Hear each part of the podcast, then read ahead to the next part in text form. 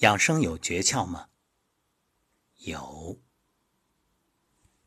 懂则事半功倍，不懂呢，事倍功半，甚至南辕北辙。不过，有一个诀窍最重要，那就是行。知而不行，永不可得。知道，做到，才能得到。今天的听友之声就给大家分享一位听友。通过节目践行并受益的故事。吴总老师你好，呃，我是从今年的二月份开始听你的话中医。其实我去年的时候就已经就是收收藏了，但是就是一因为我去年一直在生病，然后心情一直都不是很好，嗯，然后也没有听。但是今年二月份的时候吧，我就开始听，然后听你的节目从。呃，画中医的第一集开始，嗯，就在刚刚看刚刚的时候，我还在听你的节目，然后恰好是听到了，应该是七百七百多集的时候讲养心的时候，呃，您提到您的微信号，然后所以我就添加了，嗯，然后我从三月份开始呢，就开始练习，呃，小周天，然后还有颤抖功。然后同时我也会带着我妈妈练，然后还有站功。嗯，现在已经练了有近一个半月了。嗯，偶尔的可能会因为一些事情去耽误。嗯，但是我现在感觉就是，呃，自从听了你的节目以后，我的心情就变得很好。嗯，不会特别特别的压抑了。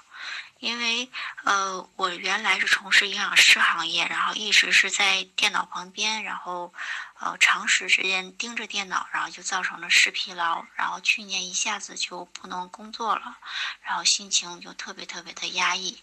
然后听完你的节目之后，我现在心情，嗯，每天就是都会很开心，嗯，偶尔的也会不开心，但是，嗯。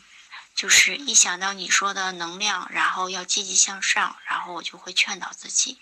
然后现在我发现，嗯，我的身体在好转，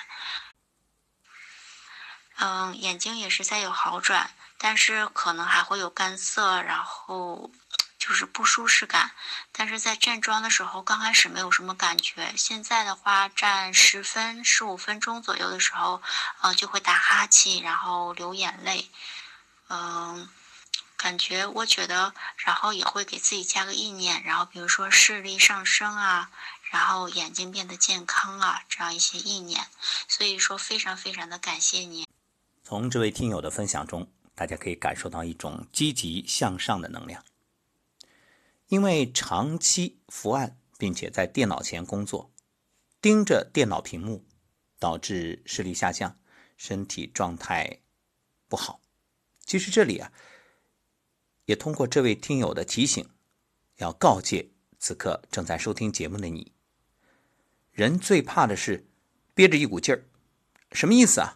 不是说你不能有冲劲儿，而是说有些时候你要权衡利弊。比如必须一口气完成的，这个不说了。如果不是，你中间哪怕起身活动五分钟。这小投入那绝对是大产出。你说你存钱存个五块钱，可能意义不大，也不能让你变得多富有。但是你要是在工作间隙，或者说在忙碌的工作中啊，抽五分钟的时间，活动一下眼睛啊，拍打一下屁股啊，然后活动活动筋骨，翘翘脚尖儿，勾脚尖，然后翘脚跟啊，把脚跟踮起来，那绝对对你的身体大不同。一次两次感觉不到，长此以往，你就能感受到这个好处，尝到甜头。所以你说养生难吗？挺难的。如果不懂的话，若懂，那就真的很简单。有朝一日后悔，不如当下觉醒。所以再一次的提醒大家，一定给自己啊定个养生计划。你可以在手机上设定闹铃，哎，隔一个小时响一下，只要不干扰其他同事，你就起身活动一下，眺望远方啊，然后拍打屁股啊，呃，拍打拍打身体啊，揉揉肚子啊，做做拉伸啊，像八段锦的一些动作，你就算是不会，你就伸个懒腰好不好？那也非常棒啊。所以方法都已经给了，关键是你得做到。呃，征求这位听友的同意，所以把他的语音啊今天分享给各位。那么接下来呢，我们就继续倾听，因为是和这位听友在语音沟通。那当时呢，我也告诉他，你可以把手搓热啊，掌心贴在眼睛上啊。那我们来听听这位听友接下来的分享。嗯，是的，我现在每天早上五点到七点，或者是中午的时候就午时，然后就会按照你说的这个小周天，然后去练习，然后也会稍手搓热，然后放在眼睛上，我觉得会非常非常的舒服，然后也按照你的节目里要求，嗯，坚持每天做眼保健操，嗯，因为我眼睛之前就是，呃，会有光感。然后现在这光感现在感觉是在减少的，嗯，所以说非常非非常非常感谢您。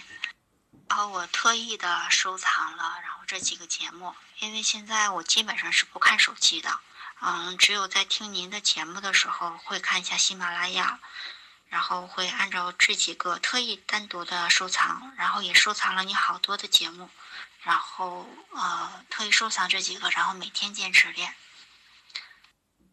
谢谢吴彤老师，嗯，我现在每天我还会坚持练，然后之后我会有什么样的感受，然后我还会分享给您，然后也愿意和大家一起分享，然后我也希望我自己赶紧好起来，然后可以像以前一样正式的工作。嗯，吴彤老师，然后我还要说一下，因为我以前的工作性质的话，要查大量的资料。所以说我会长时间的在电脑旁，基本上从早上八点可能到晚上，有时候要忙起来的时候到凌晨一两点钟都会忙，然后还会看手机，就是这样的情况下，本来我原来就是近视嘛，所以说，嗯，这种高强度的长期的用电脑还有用手机，才导致我现在的这个视疲劳，视就是视力的不好。嗯，所以说，也也想通过这样的节目，然后让大家少看手机，少用电脑，嗯，回归大自然才是最好的生活和工作。听得出来，这位听友话语中的后悔。如果时光能倒流，一切可以重来，相信绝对不会以身体健康为代价。再重要的工作，也不至于花自己的健康来。交换，你看，忙到凌晨一两点，这意味着什么？凌晨的一点是胆经当令啊，子时，然后一点到三点肝经当令，丑时，肝胆相照。那么这个时间本身肝是藏血，而且肝主目，那就意味着肝脏无法得到一个休息，它继续忙。你说肝脏已经忙了一天了。包括藏血啊，然后解毒啊，嗯，还有消化你的情绪。反正肝呢，它是一个藏血，一个是主调达疏泄，所以肝很累的。话又说回来，哪个脏器不累呢？那心脏一刻不能停，它更辛苦。那肝脏，你想血不归肝，什么意思？就是它依然在忙碌。本来你闭上眼休息，血液可以。回流肝脏，哎，濡养它。你现在呢，好吗？不让他休息，而且还在耗你的神，耗什么神？就是你眼睛盯着电脑，肝主目，而久视伤血，就是你看电脑或者看手机看的久了，不仅损伤你的视力，损伤眼睛，而且还伤肝，因为肝开窍于目。而肝受血而能视，所以说这久视伤血啊，就等于你这是两头夹击啊。一方面血不归肝，你你还在忙嘛啊？另一方面，这个眼睛还在消耗着血。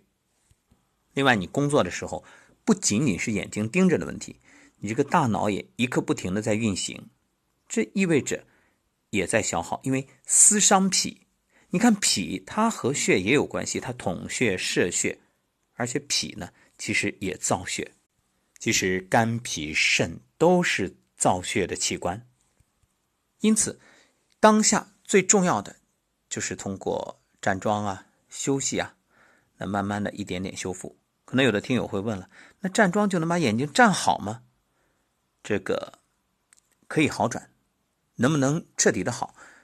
这其实取决于你自己的毅力，我不能保证，但是我可以告诉你一点：只要坚持站桩，保持情绪的和谐、稳定、平和，那一定会越来越好。就等于一边不再消耗它，一边慢慢补养它。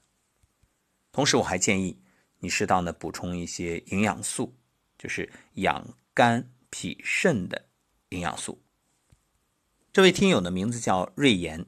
经过与他沟通啊，我们也会做成一个系列节目，也就是持续的给大家反馈瑞妍通过站桩等等养生方法养护身体的过程和状态。那也就在我做节目的过程当中，瑞妍又发来了语音，我们听一听，接下来说的是什么？是这样，我是从去年开始，先是呃眼睛痛。二月份的时候，然后等到五月份的时候，正好我恰恰也听到你的节目，然后说正好是，呃，养脾土嘛，然后去年的脾会有问题，正好我在五月份的时候就出现了呕吐，然后不能吃东西，然后再后来就一直在吃中药调理，然后，嗯，心情很压抑吧，然后也不能工作了。嗯，到今年二月份，然后我就开始听。其实我去年就收藏了，但是那时候心情特别的压抑，然后不好。然后今年二月份开始听，然后三月份我就开始练。嗯，因为一直在坚持听嘛，然后就后来等到三月份时候就开始，嗯，练习颤抖功，嗯，然后逐渐的练习站桩。然后逐渐的练习站桩，然后现在的话就是，因为眼睛每天都在有光感，现在的话其实还在有，但是我感觉是在减轻的。嗯，我我愿意分享，然后呃，我可以就是再有一段时间有什么样的感觉，因为我现在眼睛的感觉是最最明显的。然后呃，有什么样的感受的话，我会随时分享给您。感谢瑞妍，特别棒的分享。关键是这份付出的心，希望现身说法，通过自己的经历呢，既是提醒大家，也是帮助大家。如果你现在只是听节目，还没有下定决心开始养生，我劝你养生不能等。你哪怕听着节目的时候站桩，就那么五到十分钟，也很好呀。正所谓不怕慢，就怕站。好，那么继《猪猪站桩日记》之后。又多了一档瑞妍的分享，感谢瑞妍。其实你有没有发现，现在眼睛出问题的太多了，而且通过瑞妍刚才的补充啊，我们想有几个方面原因，情绪是一个很压抑，因为情绪本身它当然了和心肝脾肺肾都有关，但是这种郁闷伤肝，其实还伤脾胃，因为胃是消化情绪。那么脾胃受伤，作为后天之本，无法从食物当中有效的获取水谷精微，意味着你现在作为瑞妍来说，就是不断的吃老本啊，就是没有新的营养素补充进来，或者说有，但是很少，但同时又在消耗，而且还在吃中药。当然，我不知道你吃的什么中药，我也不去评判。但是是药三分毒，所以中药你在吃下去的过程当中，它也是要靠你的肝去解毒。因此，这又难免造成伤害。当然，因为不知道方子，我们也不评论啊。知道了也不评论，因为这个，呃，每位医生他的看法不一样。而且，我们主要其实不是通过中药，更多的是一种无药而愈。什么叫无药而愈呢？就是我们靠大自然天人合一、天地的能量。那所以建议瑞妍，接下来你就安心的站桩，然后每天可以听笑话。让自己开心。当然，如果自己能调节的话，其实也不需要借助外在的形式，本自具足。然后除了站桩，还有观想、打坐、静心、放松，让自己完全的投入其中。所以当初忙的时候，觉得什么都比健康重要。等现在真正身体出了问题，才发现健康比什么都重要，那就放下一切，安心的在这里休整、休养，嗯，然后通过这些方法，慢慢的去补，一点一点的还这个外债啊，所欠的债慢慢还。在这个过程里，包括我，包括我们各位听友，大家都会陪着你，瑞妍，加油！也欢迎大家呢在后面留言。那么瑞妍。不常看手机啊，但是这档节目后面的这些应该是可以看到，或者我们在下一次继续分享的时候，也会把大家的这种啊鼓励也好、加油也好，或者是建议也好，我们都录下来。好，本期分享就到这里，再次感谢瑞妍，感谢各位的收听，我们下期节目再会。